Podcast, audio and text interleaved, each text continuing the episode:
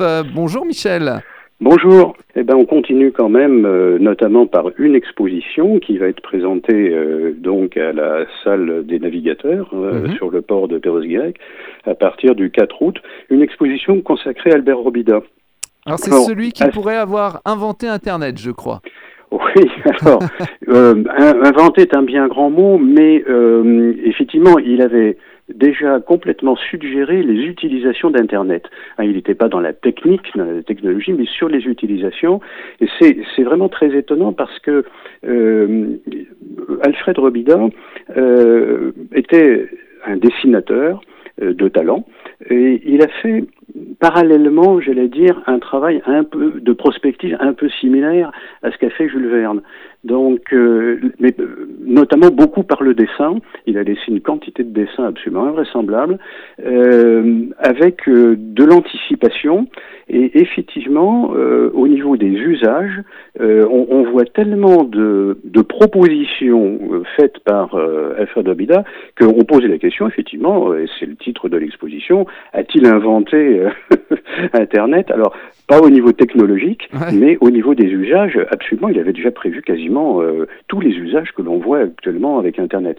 Mais bon, ça c'est un sujet, mais il y a dans beaucoup d'autres domaines, hein, il est il est intervenu, euh, notamment euh, malheureusement sur la manière dont les guerres pourraient se faire. Hein, il avait dessiner un certain nombre d'engins euh, peu sympathiques qui malheureusement ont, ont vu euh, certaines réalisations, donc euh, y compris la guerre chimique hein, était évoquée par Alfred Robida, quand même bon assez assez surprenant.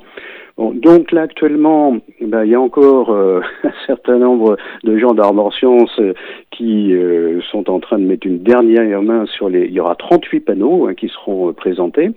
Et puis, euh, on essaye évidemment de privilégier les dessins, donc très peu de texte. Et il y aura un complément. Euh, là encore, c'est une euh, opération qui a été menée par certains membres d'Armand Science, qui a été de créer un nouvel outil euh, qu'on a appelé pompeusement le guide expo, mais qui permet euh, aux gens équipés d'un smartphone d'avoir euh, des informations complémentaires, d'une part en audio, et à ce moment-là c'est l'équivalent d'un audio guide, mais également avec des images, voire des vidéos. Donc bah, cet outil sera un complément. Donc bien entendu, on ne peut que suggérer aux visiteurs de venir avec leur smartphone, éventuellement avec les écouteurs, c'est encore mieux. Sinon, je pense qu'on pourra en mettre à disposition mais ça permettra évidemment dans le cadre de cette exposition d'avoir une complémentarité euh, tout à fait intéressante.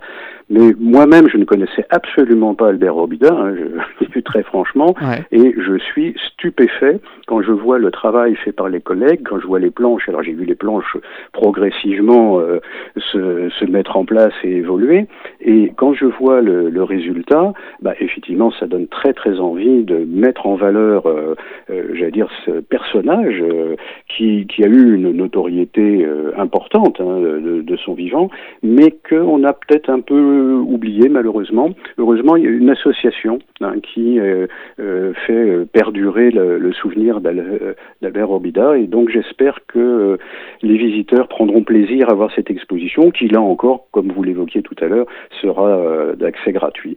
Donc à la salle des navigateurs les, les après-midi à partir du 4 août. Eh ben, merci beaucoup, euh, Michel Ignat. Ben, C'était un grand plaisir et j'espère que ça donnera l'envie à beaucoup de vos auditeurs de venir nous rejoindre.